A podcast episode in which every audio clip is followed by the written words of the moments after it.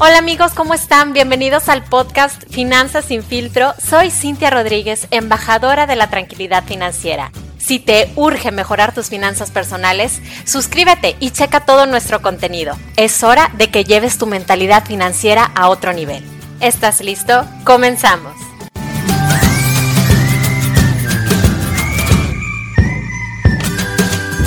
Hola a todos, bienvenidos a un episodio más de Finanzas sin filtro. Espero que estén teniendo un excelente día y está por ponerse mejor porque hoy les voy a hablar del buen fin porque justo ayer 9 de noviembre arrancó uno de los eventos comerciales más, más esperados del año y no me van a dejar mentir. Yo sé que muchos de ustedes van a aprovechar esta oportunidad para comprar muchas cosas a precios muchísimo más accesibles y no vengo a decirles que no lo hagan porque está muy bien que ayudemos a reactivar la economía pero sin mandar a la fregada la nuestra. Y como este buen fin no va a durar solo un fin de semana, sino que va a durar 12 días y seguramente con todas las promociones que va a haber, pues van a querer comprar todo el primer día. En este episodio les voy a compartir 10 consejos financieros súper fáciles para que se la lleven tranqui y cuiden sus finanzas. Así que empecemos con una recomendación general persínense y récenle a Diosito para que no los deje caer en las tentaciones.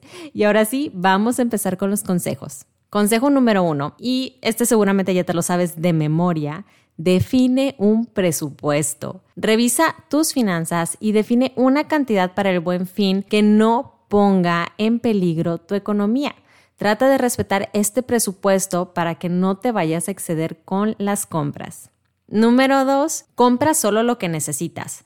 Haz una lista de las cosas que realmente te hacen falta y otra lista de cositas que no son tan necesarias o de esos caprichitos que quieres y que sí podrás adquirir solamente si te alcanza con el presupuesto que ya habías establecido y que te quede después de haber hecho las compras necesarias.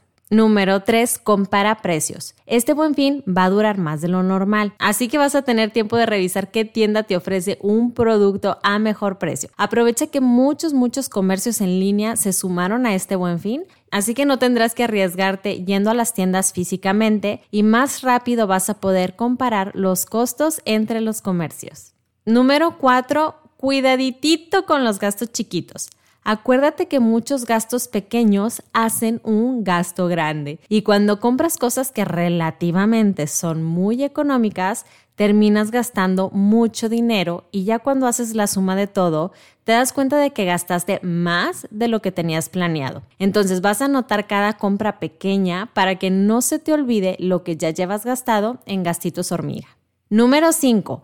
Si vas a hacer compras en línea, asegúrate de hacerlo en páginas seguras. Revisa que la dirección web inicie con HTTPS, en donde la S significa que es una página segura, y revisa que venga ese candadito para que tengas la tranquilidad de que tus datos personales y bancarios no corren peligro. Número 6. Paga de contado. Los meses sin intereses están muy de moda en nuestro país, pero no siempre es la mejor opción.